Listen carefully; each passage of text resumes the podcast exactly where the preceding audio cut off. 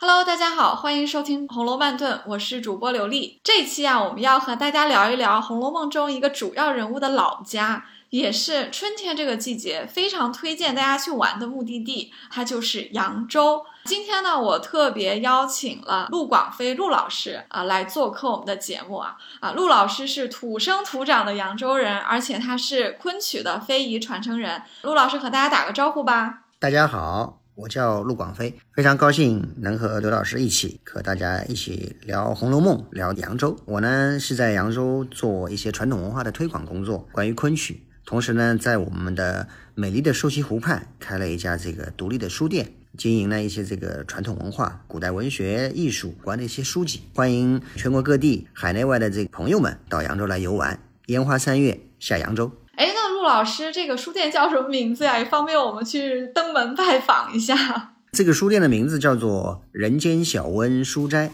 人间小温是就是我们江苏，也是实际上也是扬州了。有一个著名的作家叫做汪曾祺，我相信我们很多朋友应该是认识的。他有一句诗句。叫人间宋小温，所以我就是画的他这个 诗句的这个名字，取的这个书店的名字，也是希望这个小小的独立书店能够给大家一些小小的温暖。汪曾祺在我印象中，他好像是高邮人吧？高邮是不是也是啊，隶属于扬州的？汪曾祺先生是江苏高邮人。高邮一直以来呢，就是属于扬州府，是我们运河边的一个非常美丽的一个小县城。好的，那我们的汪曾祺也是扬州人啊。对对对。扬州在《红楼梦》这本书里面啊，其实出现次数还是挺多的啊，有几回还都是出现在回目里的。比如说贾夫人先是扬州城啊，还有林如海捐管扬州城。当然了，啊，扬州在《红楼梦》啊这本主要是发生在北方的这本书里面呢，一直是作为林黛玉的老家来出现的。林黛玉事实上呢，她应该说是苏州人来的，因为她的父亲林如海啊，书中明确说了是。出生在苏州的啊名宦世家，祖上袭过列侯，到了他这一代呢，还考上了探花。当了探花之后，皇帝呢就对他很器重，就点了他去做两淮盐政啊，也就是巡盐御史。所以呢，他就到了扬州去做官了。呃，书中没有说林黛玉是在扬州出生的还是苏州出生的，但是我们可以非常确定的知道，林黛玉长大的地方肯定是扬州，因为她的父亲在扬州做官，而且她的母亲和她的父亲。最后都是在扬州去世的啊！在母亲去世之后呢，黛玉就是从扬州坐船去了外祖母家。这里没有明确说，但是我们可以推测，一定是坐船北上的啊。她的外祖母一定是在所谓的京城里面，当然没有说是北京，但是应该也是虚拟的一个北京啊，在北方。那么在这之后呢，除了父亲去世。他回过一次扬州去发葬自己的父亲之外呢，林黛玉就没有再回过扬州了。但是啊，扬州还是隐隐约约的出现在很多很多的物产的背后啊。比如说有一次，宝玉给史湘云送自己家的好吃的。他给他送了鸡头米和红菱，这两个一看就是苏州太特产啊，所以一定也是通过这样的水路送上去的。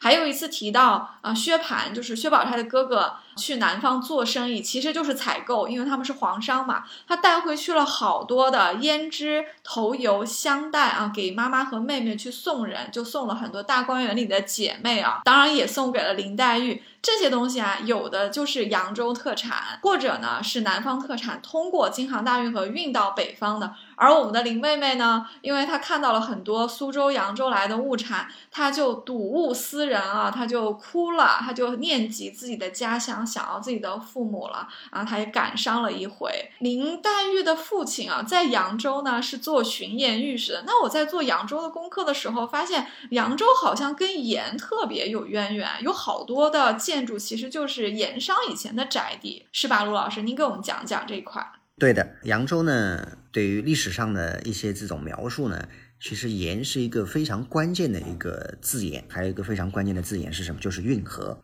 嗯，我们把扬州称之为通识型的城市，它的这个整个的历史上的一些发展的脉络，几乎和我们整个中国就是整个一个发展脉络，就是中国的历史发古代，尤其是古代史的这个发展脉络，在很多这个历史阶段呢，它是非常一致的。那么我们说有在历史上曾经有过三次辉煌，第一次呢就是我们的汉代。那么这个汉代也是实际上也是我们这个中国呃开始这种走向这种世界舞台这种一个一个形式的一种标志。第二个时期呢，就是我们的唐代，在整个的世界历史上，那么中国这个在唐代也是显赫声名。扬州呢，在这个唐代的这种辉煌，也是等于说是显赫一时。当时有所谓的这个词语叫做“扬一抑二”，扬州排第一，成都排第二，有这么一种说法。也有，比如说这个当时所谓的千古诗句“烟花三月下扬州”，也是在唐代产生的。现在几乎因为已经成为这个大家宣传这个扬州的一个响亮的一个口号。扬州的第三次辉煌呢，就是在明清时期。三次的这个辉煌其实都是跟盐、跟运河有一定的关联。那么汉代的时候呢，这个因为扬州的辖区呢比较广袤，不是我们现在所说的这个扬州市，它可能是包含了这个江苏啊、安徽啊，乃至于更广袤的一些地域。这个地域当时呢盛产盐、铜，那所以当时的经济非常的发达，同时呢有赖于这个运河的便利，可以把这些物资呢运送到各地去。它的交通经济这个相对而言就特别的发达，产生了当时这个地区非常富裕的一种景象。在隋代的时候，隋炀帝开通了京杭大运河，沟通了这个中国的南北的水运的这个体系，实际上我们称之为叫做五大水系。嗯，从这个海河、这个黄河、淮河、长江、钱塘江。那么也就是说，从北京一直到这个杭州，沟通了五大水系。那么这个五大水就方便了中国南北物资的运输。那么尤其南方的这些物资，米、盐、粮，乃至于各种各样的生活的物资，哎，都通过京杭大运河从南方运到了这个北方。那么也就造就了扬州呢，成为了这个历史上的第二次辉煌。因为扬州独特的这个区位优势。哎，给他带来了这个经济上的再度的繁荣，因为它是京杭大运河和长江的交界口。到了这个明清时期呢，大家可能就更熟悉了。呃，明清时期的这个盐，在整个的国民经济当中占有非常重要的这个地位，它的税收呢，应该几乎达到了整个明清时期呃国家税收的四分之一强。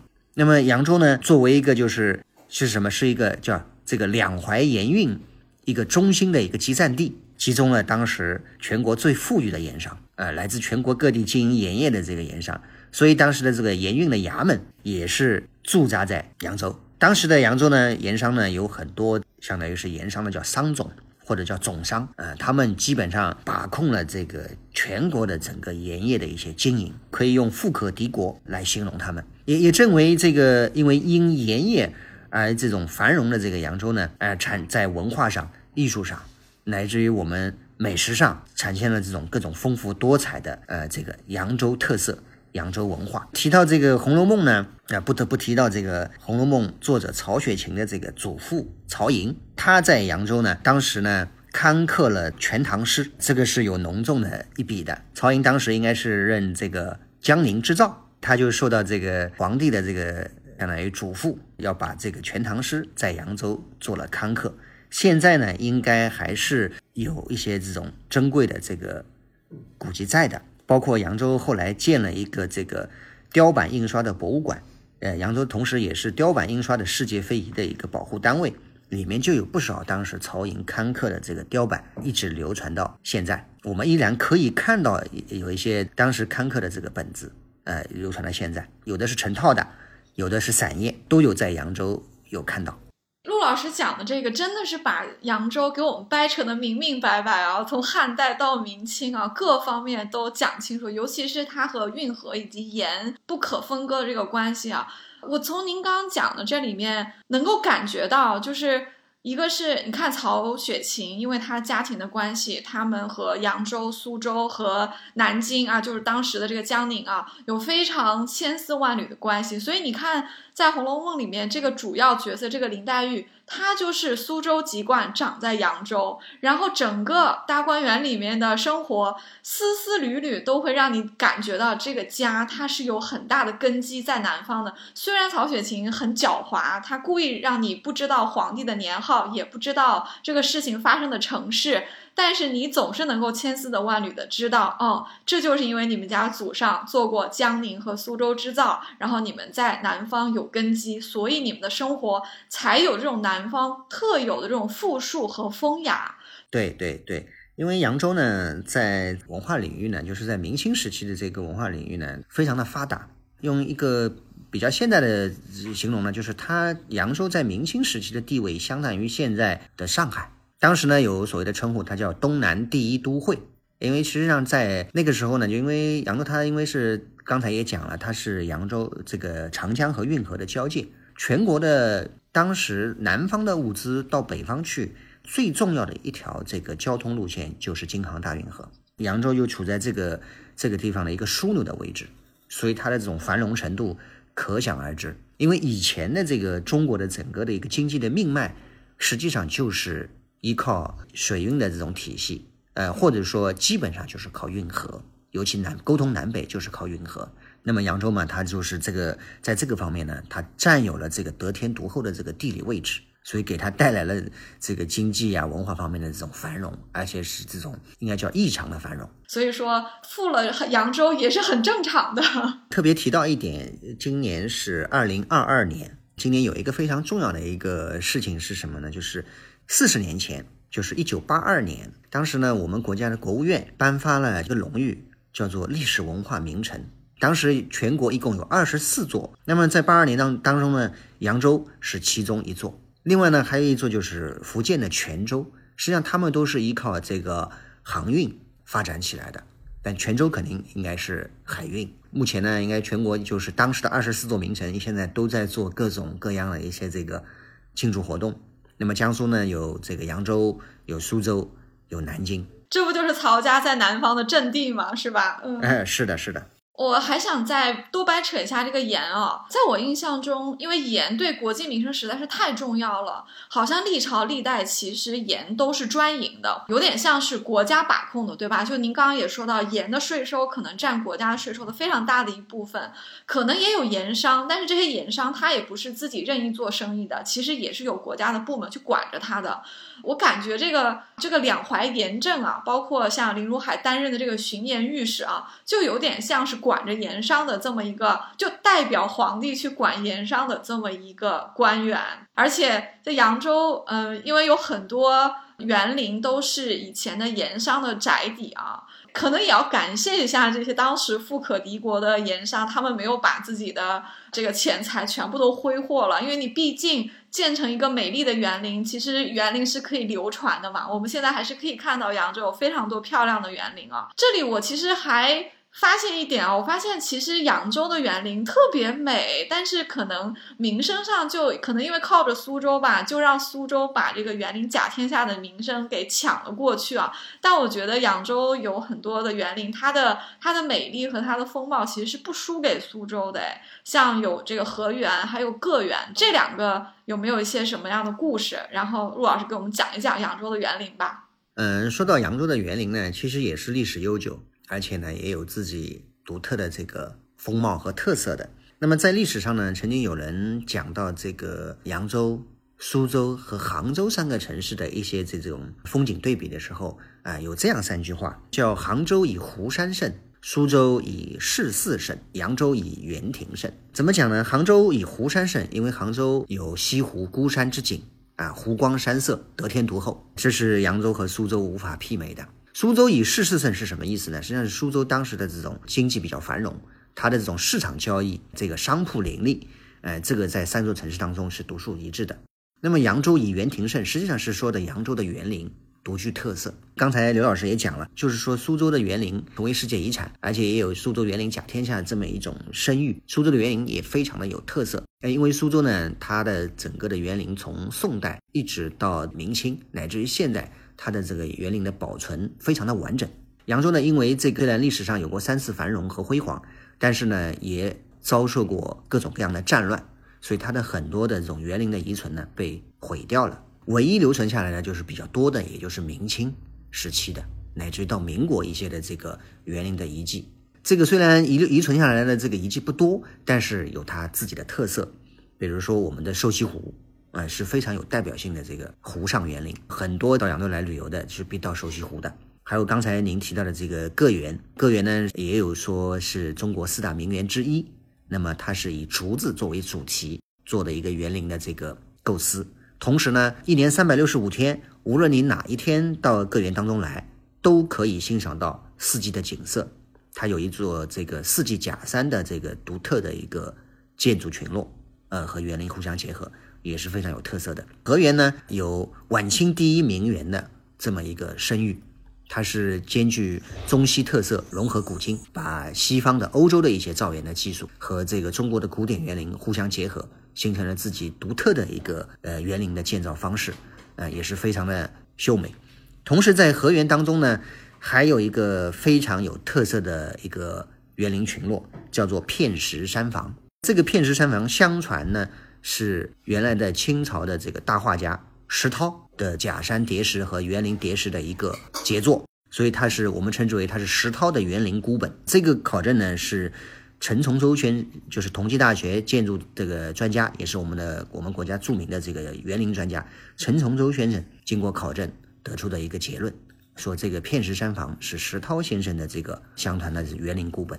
那么其他呢，除了这个我们经常看到的这个呃个园、河园、社区湖之外，我们还有一些其他的园林啊也是有的。比如说我们的有一个著名的这个寺庙叫大明寺，大明寺这个是唐代高僧。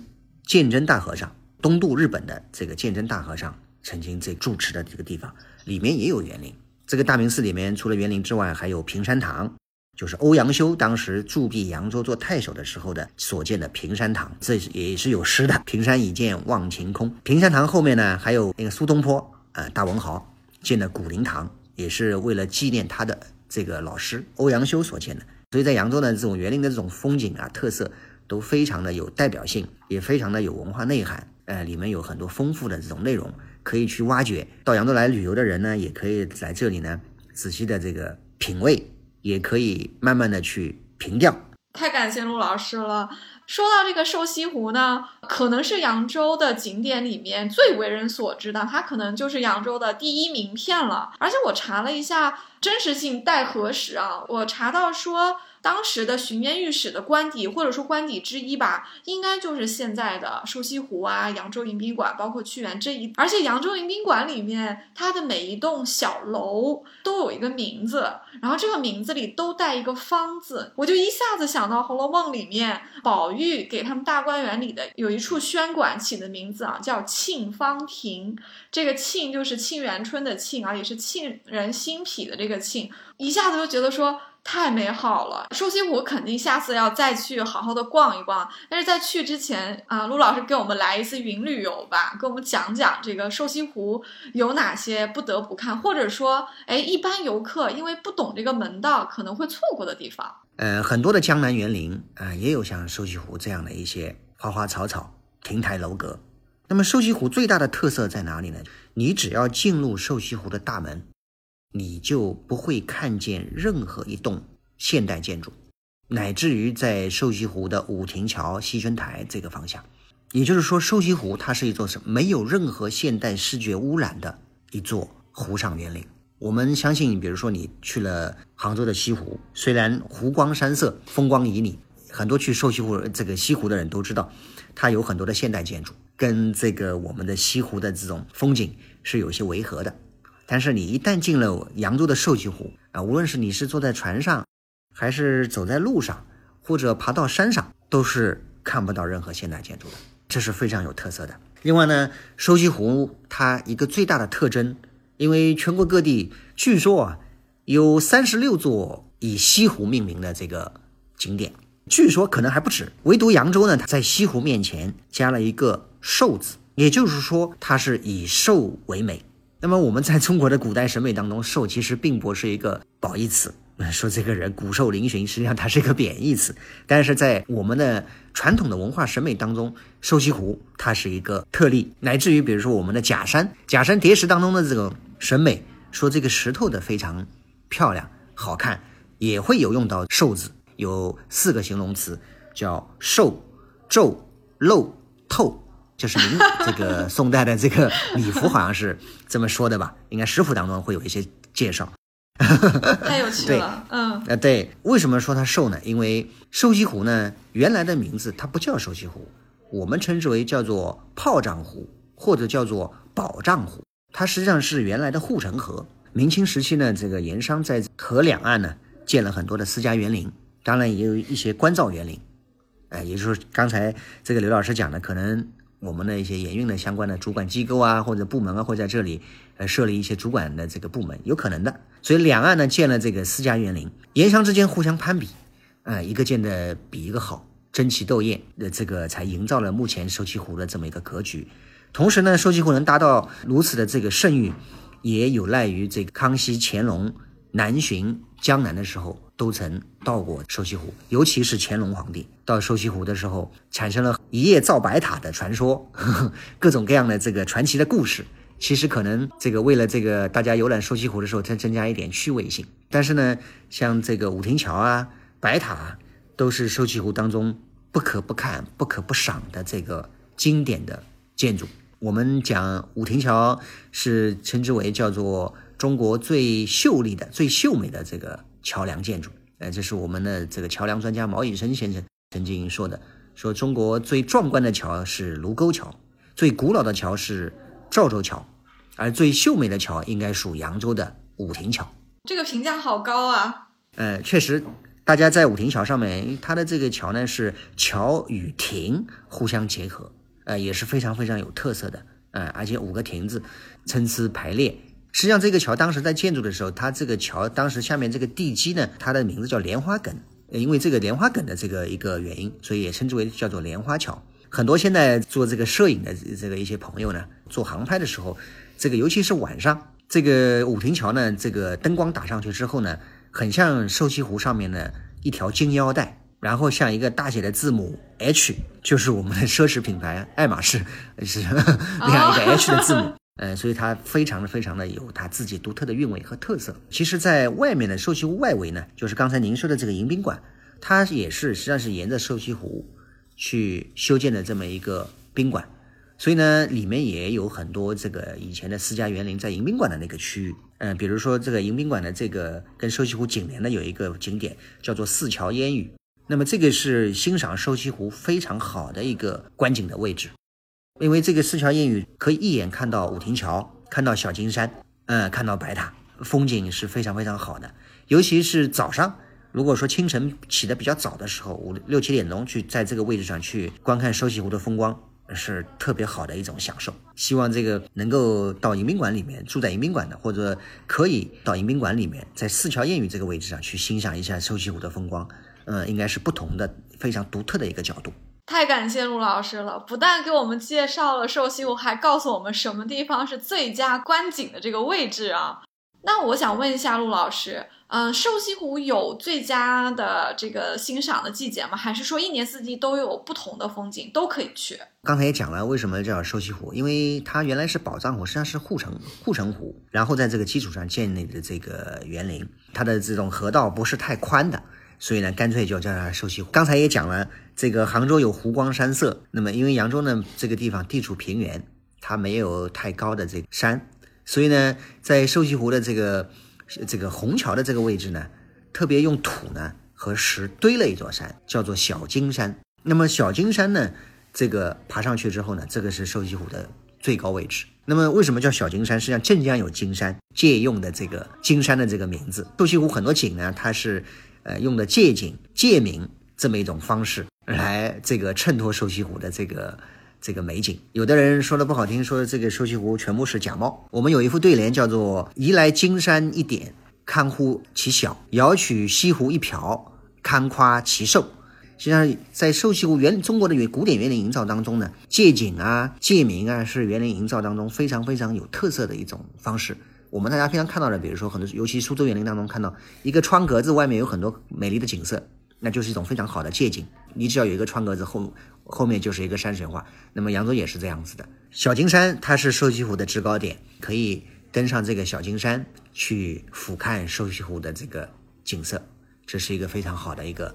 观景的位置，还有一种呢是什么呢？这个坐船，因为瘦西湖呢，你可以坐船游船在瘦西湖，从这个瘦西湖的长堤春柳到徐园，到虹桥、小金山的位置，到湖上草堂，然后到古亭桥，乃至于再往前面到这个西春台，啊，都是非常非常好的。那么还有一个位置呢，就是在武亭桥上面欣赏瘦西湖的景色，也是非常不错的。至于刚才刘老师讲的那个什么季节到瘦西湖来是最好的？明朝的这个有一个文人叫做张岱，他写过一篇文章叫做《扬州清明》。清明时节就是这个二十四节气当中的每年的四月四号、四月五号这么一个前后有清明时节。清明呢，应该说是扬州春季最好的一个季节。李白也讲烟花三月，实际上也是在这个季节，在这个时节到扬州来游玩，来游览瘦西湖是非常有风味的。尤其长堤春柳，这个三步一桃，五步一柳，桃红柳绿，人置身于这个桃海当中、花海当中，呃，心情非常的惬意。那么它的风景是别样的特色的。但是呢，我们还有一句话叫做“晴湖不如雨湖，雨湖不如雪湖”，也就是说，你到瘦西湖当中，我可以。风晴日暖的时候，天气晴和的时候到瘦西湖游玩，我也可以趁着这个雨季，哎，梅雨季节或者下雨的时候到瘦西湖游玩。当然，我也可以趁着下雪的时候到瘦西湖游玩。也就是说，我一年四季都可以到瘦西湖游玩，欣赏到这个瘦西湖它每个季节带来不同的感官和景色。正如苏东坡形容这个西湖的说法：“欲把西湖比西子。”淡妆浓抹总相宜，实际上就是一年四季的这个西湖呢，它都有不同的这种景色。哎，太好了！哦，我们节目播出的时间啊，应该就是在三月份啊，是阳历的三月，那离清明还有一点时间。所以，听友们如果有计划的话，可以借这个清明的假期啊，去扬州玩一下。当然，人可能会比较多，但是这个时候确实是扬州，也是瘦西湖最美的时候。陆老师，您刚刚说到这个呃瘦西湖的瘦啊，还有小金山的小啊，啊，说就是有人会说西湖、扬瘦西湖都是借景啊。我突然想到一点，我倒觉得借景也没有什么。其实就像在《红楼梦》里面有过很多次的诗社，大家写诗社，尤其是去咏什么白海棠啊、呃菊花之类的这种题材的作品的时候，其实都是要大量的去引用典故的。这些典故无非都是古往今来的人和事，还有景。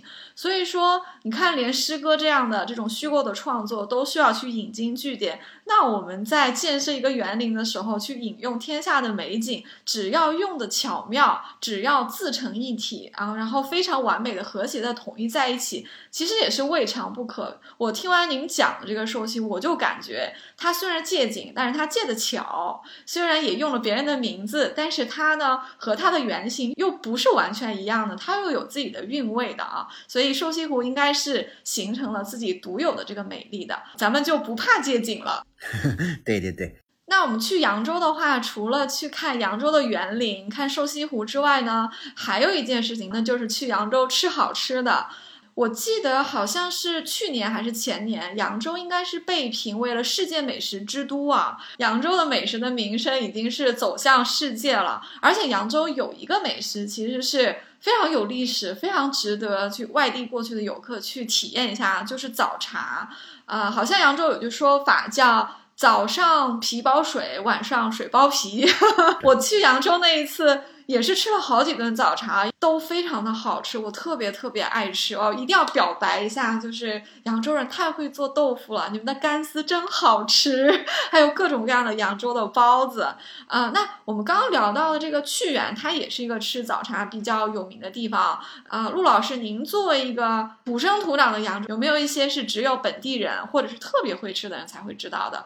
关于吃呢，刚才刘老师也讲了，扬州在前两年获得了这个联合国教科文组织的这么一个所谓的这个声誉，呃，我们国内称之为叫做世界美食之都。为什么呢？因为就是扬州的菜，我们称之为叫做淮扬菜，特别的出名。淮扬菜呢，实际上也是要捞到前面了，跟我们的盐商有密密切的关系。那么淮扬菜的特点呢，因为扬州这个也好，苏州也好，我们在做菜的时候呢，有几个特点，一个是呢。根据节令去做一些这种食谱菜谱的制作，我们是按照节令去去食用一些这个食物的。同时呢，也叫什么叫靠山吃山，靠水吃水。因为扬州呢地处运河和这个长江交界，有很多湖泊，产生了很多的这个湖鲜和江鲜，这个也是扬州菜的这个一个特色。同时呢，经过这个明清的盐商的这个加工，包括文人的一些这种润色，那么扬州菜呢在制作上面呢。非常讲究的刀工，讲究火工啊，那么所以它出现的这种菜品呢，非常的这个漂亮，非常的精致，所以呢，它在这个四九年以后被周恩来总理定为这个国宴的一个最主要的菜品。刚才刘老师讲的所谓的这个豆制品呢，大煮干丝啊，文思豆腐啊，都是扬州菜的一些这个代表的作品。实际上就是它的是一种刀工精湛的一种体现。那么同时呢，大家还知道这个扬州包子也是非常非常的特特色。我们很多这个外地来的游客都要去屈原去排队去吃扬州包子，去吃扬州包子。其实扬州的整体的就是美食餐饮的质量都比较高。无论你去这种像屈原啊这样一些高档的这种餐厅，乃至于去富春、野春这样一些老字号，基本上都有自己特色的一些这种菜品。尤其是淮扬菜还是非常非常特色的。平时呢，因为吃包子，说句老实话，白天都要上班，是没有这个时间和精力去到屈原去排队，然后等一桌包子，然后慢慢吃。那个吃已经吃到中午了。那么平时我们扬州人实际上是一大早是吃什么？吃干拌面。为什么叫干拌面？实际上就是像这个武汉的热干面差不多。武汉它是用芝麻酱拌面，我们是用酱油拌面。那么这个酱油呢，乃至于这个它的这个佐料、调料、配方，它是每一家这个面馆。都非常有特色的，所以到扬州来这个吃早饭呢，除了吃包子之外，可以找一些小面馆去吃这个干拌面。干拌面当中呢，有很多高油拌面，就是高油的这个面馆，他们呢会做这种鳝鱼的鳝鱼面，因为这个黄鳝是我们这个长江啊这一带哎比较有特色的这个这个物种，乃至还有比如说我们的蟹黄面。那么蟹黄面尤其到了秋季的时候，这个螃蟹、大闸蟹上市的时候，那么蟹黄面是非常好的。我们平时吃的干拌面之外，还有一种面是什么？叫叫做虾子面。不是为什么是虾子面呢？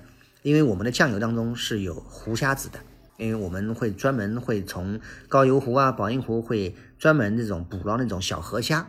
那么河虾一到这个春夏之交的时候，它是繁殖季节，会产生这个大量的这种虾子。虾子呢特别的具有鲜味。那么它在这个煮面的时候呢，把这个虾子。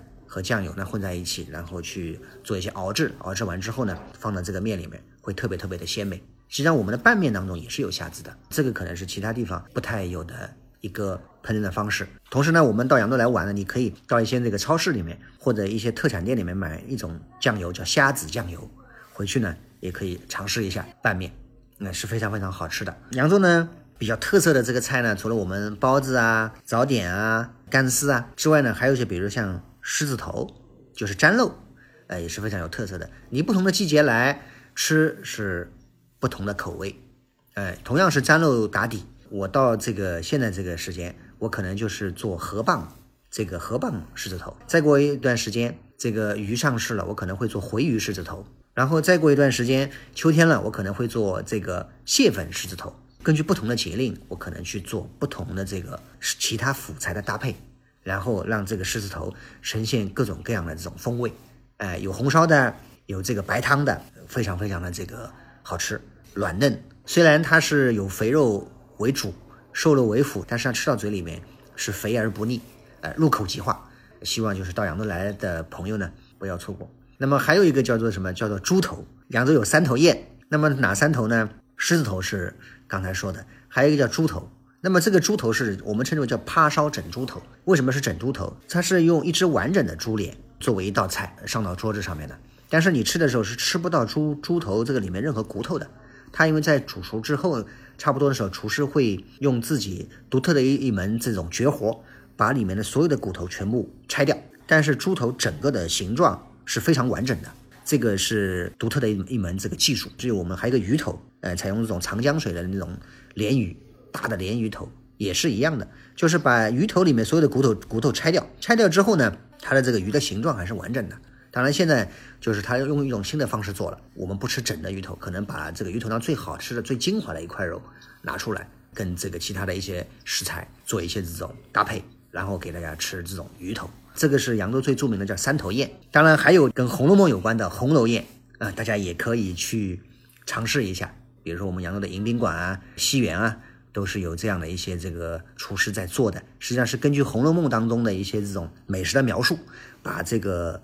《红楼梦》当中这个里面的一些这个菜，把它复原出来，哎，这是红楼菜。扬州整体的，你们只要走到哪一个小馆子里面，随便进哪一家，我觉得你们都可以找到你们想吃的菜。因为扬州整体的餐饮质量它都比较高，随便是哪家小小餐馆都有自己的特色，哪怕是家常菜，炒一个呃青椒土豆丝，它也炒的还是比较不错的。当然了，你们到扬州来，肯定最想吃的还有一个菜叫做扬州炒饭。各家的扬州炒饭有各家的口味。嗯，但是呢，基本上很少有败笔。简单的，哪怕是这种蛋油这个鸡蛋炒饭，也是扬州炒饭的一个最最简最简单的一种方式。它有它独特的风味。复杂一点的，比如在这个一些宾馆里面吃那种扬州炒饭，可能食材更多一点，会加入这个海参啊、火腿呀各种各样的配料，那个也不错。欧老师，你这一连串扬州美食讲下来，把我给听饿了。好像还有一个，上次我跟您我们在一起呃聚会的时候，应该也吃过，是老鹅。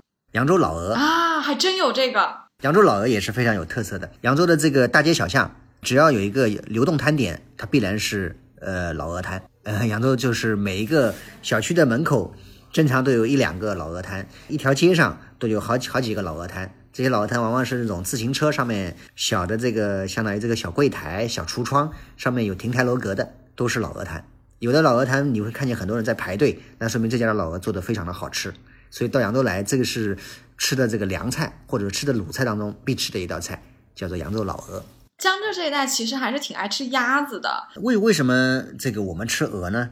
实际上我们以前也吃鸭，后来才吃鹅的。鹅呢，它的这种生活习性呢，或者说从饲养的方式上来讲呢，比鸭简单。因为鹅它吃草、吃杂粮，鸭呢更多的它要吃荤，比如说要吃小鱼、小虾、螺丝这一类的。所以它在饲养的方式上面比鹅要复杂一点。后来呢，我们逐渐的就从吃鸭改成了吃鹅。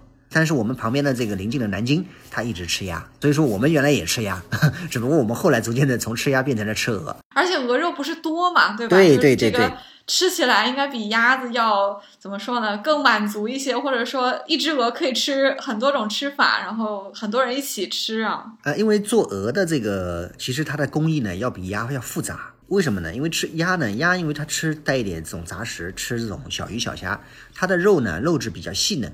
但是鹅呢，因为吃草，它的肉质呢相对而言要粗一点。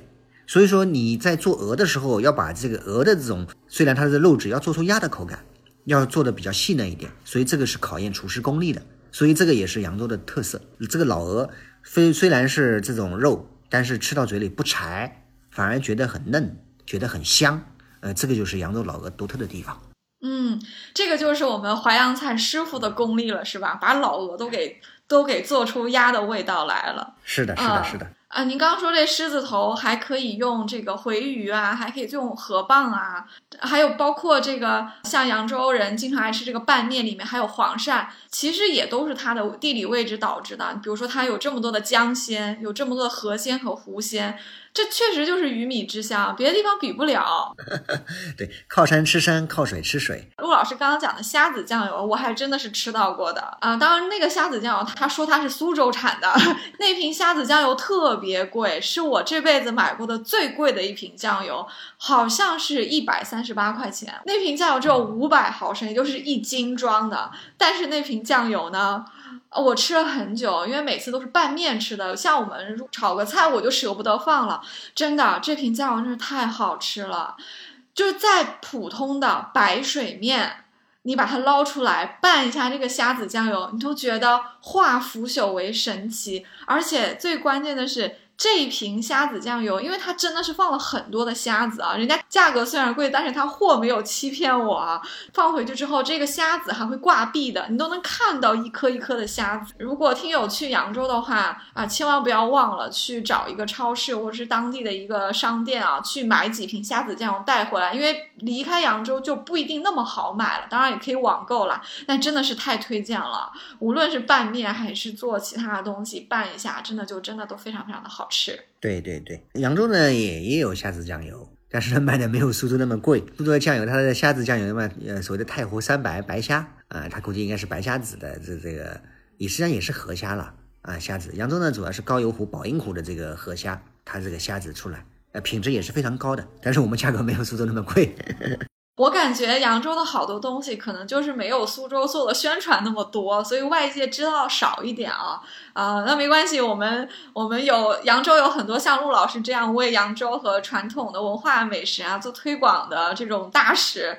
呃，我们的听友也不妨去扬州走一走、看一看、吃一吃啊。那我们这集的节目的这种种草可能就达到，因为这期节目虽然我和陆老师也提到了很多地方啊物产，但是这期节目我们是没有任何商务的，我们完全就是因为自己的热爱，我们团在一起做了一个这个节目啊。刚刚跟陆老师讲了扬州的风景啊，讲了园林啊，还讲了很多好吃的东西啊。其实我一共去过扬州两次啊，这两次我都还留意到了扬州的另外一个特产哦，就是化妆品。啊，是个广义的化妆品，因为也有擦脸的，也有就是涂在身上的，还有一些是装饰品，就是可以穿戴的啊。那我们这里也可以来聊一聊扬州在这方面的一个地位啊。大观园里面的女孩子呢，啊，她们是有固定的费用去买脂粉头油的啊，因为这些都是小姐嘛，所以。家里面是有这种固定的采购费用，给他们去买每个月自己要用的这些化妆品和护肤品的。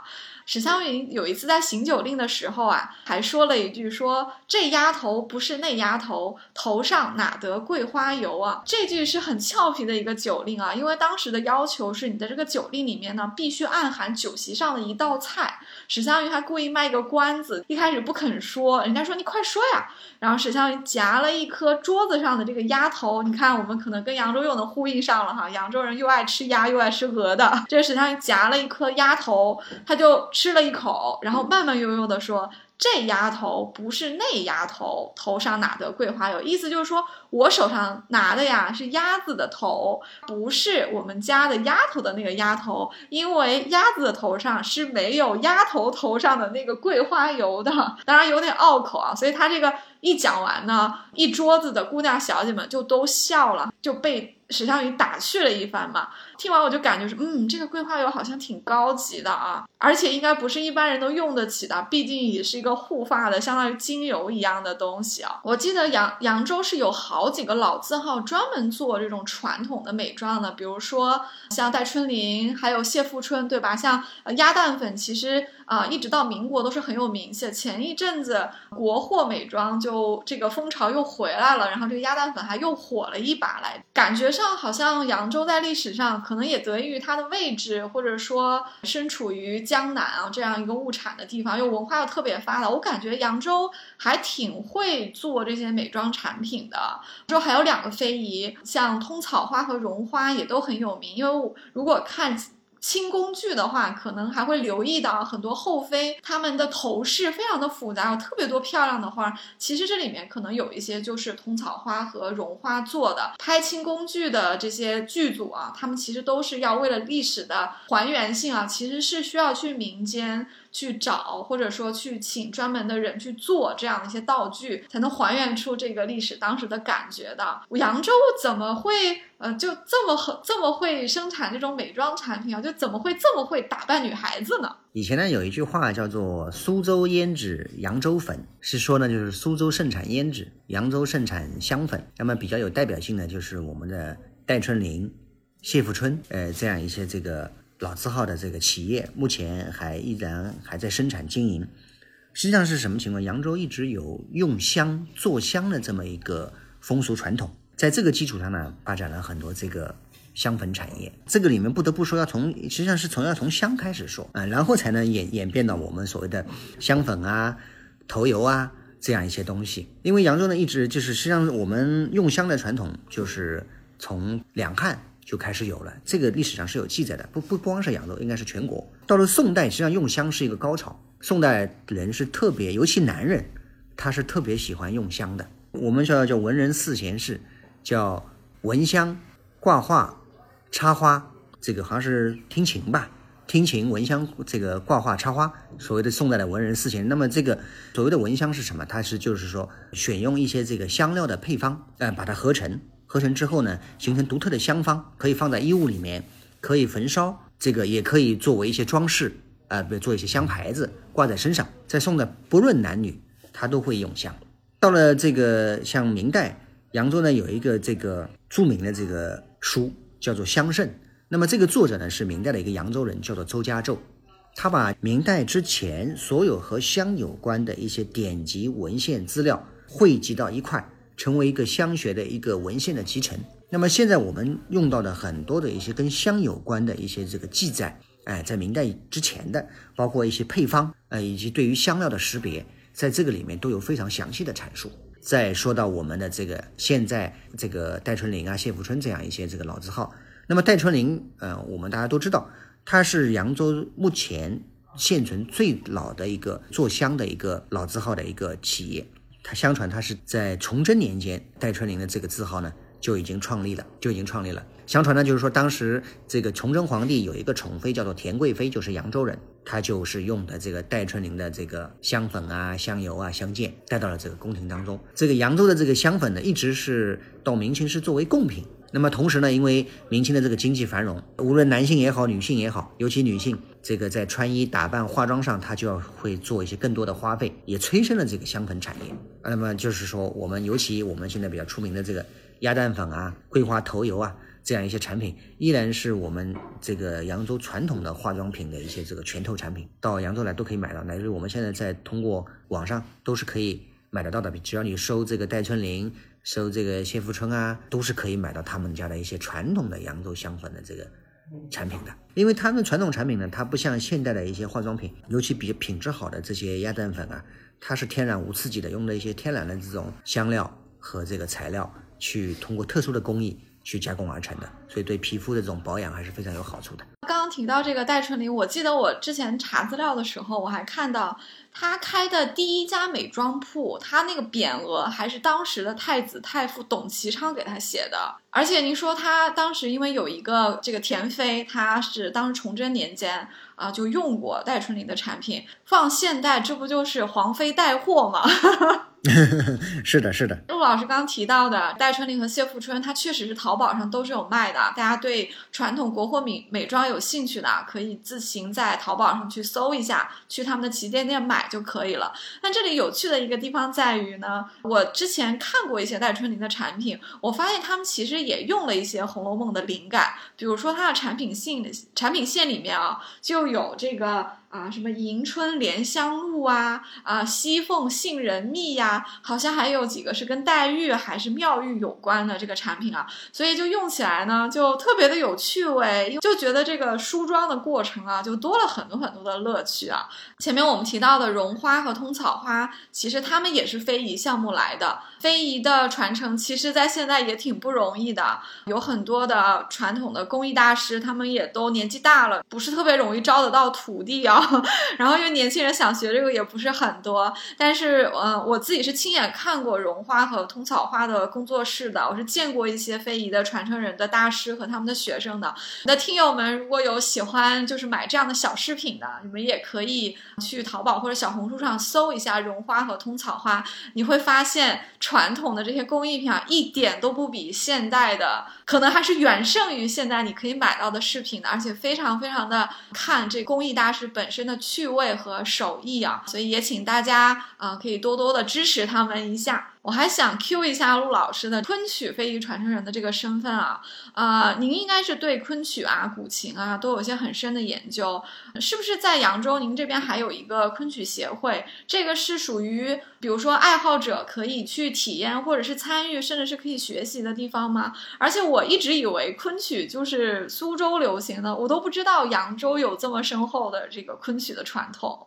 昆曲呢，确实是诞生在苏州。昆曲有曾经有一部纪录片叫做《昆曲六百年》，呃，相传昆曲呢从诞生之初的一个雏形，到现在将近有六百年的历史，呃，但是真正这个我们现在所传唱的昆曲呢，呃，应该差不多是四百多年的历史。那么这个四百多年历史呢，跟苏州跟扬州都有密切的关系。那么昆曲从苏州传到扬州呢，相传是在明朝的万历年间，因为当时明清盐商的这个富庶，豢养了很多的。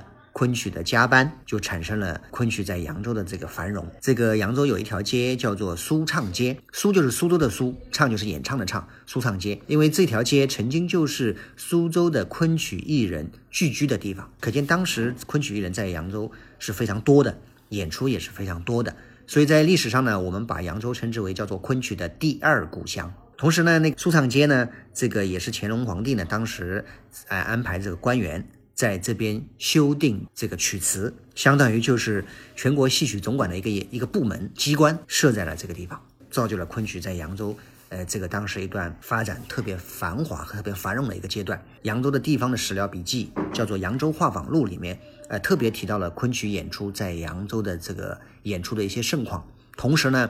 对昆曲演出的一些表演的理论啊，呃，一些表演的方式也做了一些阐述。也就是说，这个昆曲跟我们扬州的关系是非常密切的。后来呢，因为昆曲呢这个逐渐的衰落，不少地方呢这个昆曲逐渐被京剧或者其他的一些剧种所代替了。那么昆曲呢这个逐渐的走向了这个没落。虽然呃衰落了没，但是在很多曾经昆曲繁荣的地方。昆曲的这个一脉和传承一直没有断，我们扬州也是一样的。我组织了这么一个昆曲的协会呢，实际上也是在从事我们昆曲艺术在扬州的一些推广和传承的工作。我们呢每周呢会做一些昆曲的交流、演唱的学习活动，同时还举办这个昆曲的培训班，教大家去做昆曲的演唱、昆曲的欣赏。欢迎这个喜欢昆曲、喜欢戏曲的这个朋友呢，到扬州可以欣赏一下昆曲，也可以和我联系。啊，来参加我们的昆曲活动。关于古琴呢，那么扬州呢是著名的这个琴针之乡，全国百分之七十的古筝是出自扬州。一种说法就是说，有中国人的地方应该就有中国筝。很多这这个中国筝呢，绝大部分都是来自于扬州。呃，我身边有朋友在二十年前、三十年前就曾经将自己的古筝出口销售到欧美。那些国家，乃至于我们现在全国各地都有很多的古筝和古琴的这个培训教育机构，大部分的这种产品，古琴、古筝都是出自于扬州。古琴呢，扬州有一个重要的流派叫做广陵琴派，啊，应该说是目前影响至今在古琴影响当中非常大的一个流派。我们现在在古琴当中听到的，比如说这个龚一先生，我们原来的上海民乐团的团长，啊，他就是我们接受了很多广陵派的一些这个学习，包括现在很多在。这个中央音乐学院、中这个中国音乐学院不少的一些老师，都是曾经或多或少直接或者间接接受了我们广陵派古琴的一些营养，成为一代古琴的名家的。也欢迎大家有机会来参观我们的扬州的古琴，在扬州的梅花岭史可法纪念馆有一个广陵琴派史料陈列馆，可以更完整、更全面的系统的去了解扬州古琴的一些历史和发展。好的，谢谢陆老师。对昆曲有兴趣的听友，可以在微信上搜索“扬州市青年昆曲协会”啊，去找到陆老师的这个机构，然后可以参与他们的活动。啊，我们今天陆老师既然来了，就不能白来了哈，我们一定要把想问的问题都给问了。我们想请陆老师再给我们推荐一条适合游览扬州的线路啊，因为扬州其实交通挺方便的，因为现在也有高铁，所以在江浙沪呢，其实基本上是可以做到两三天的旅游，或者说一个周末加上一两天假，其实玩起来就是特别特别的方便了。那正好三四月也是扬州最美的时候，所以可能会有些听友呢，听完我们的节目就特别想去扬州玩。那陆老师给我们推荐一条特别适合这个时候游览的线路吧，包括您那些刚刚您提到那些特别好的景点，可能还有一些有一点您本人最喜欢的去的一些地方也可以。马上就要到扬州旅游的旺季了，说来扬州旅游的这个游客或者小伙伴们一定要提前订宾馆。然后呢，现在的整个的交通也非常方便，扬州呢有机场，有高铁。也有这个客运的班车，当然也可以自驾。那么到扬州来玩两到三天，呃，基本上都是足够的。我推荐的就是说，可以，呃，除了瘦西湖、个园、河源、大明寺之外的这些景点，重点推荐就是扬州博物馆。呃，现在名称我们称之为叫做扬州双博馆，一个呢是扬州博物馆，一个是扬州中国雕版印刷博物馆。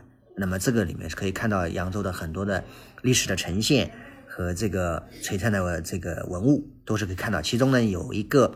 镇馆之宝是一个元代的济南的白龙梅瓶，全世界仅存三件，法国一件，故宫一件，扬州一件。扬州这一件呢，器型保存最完好，也是最漂亮的一件，所以大家可以来看一看。同时呢，喜欢雕版印刷的，喜欢中国古代的这个印刷技术的，就可以看到很多传统的手工的雕版印刷。同时呢，扬州在去年还新建了一座博物馆，叫做扬州中国大运河博物馆。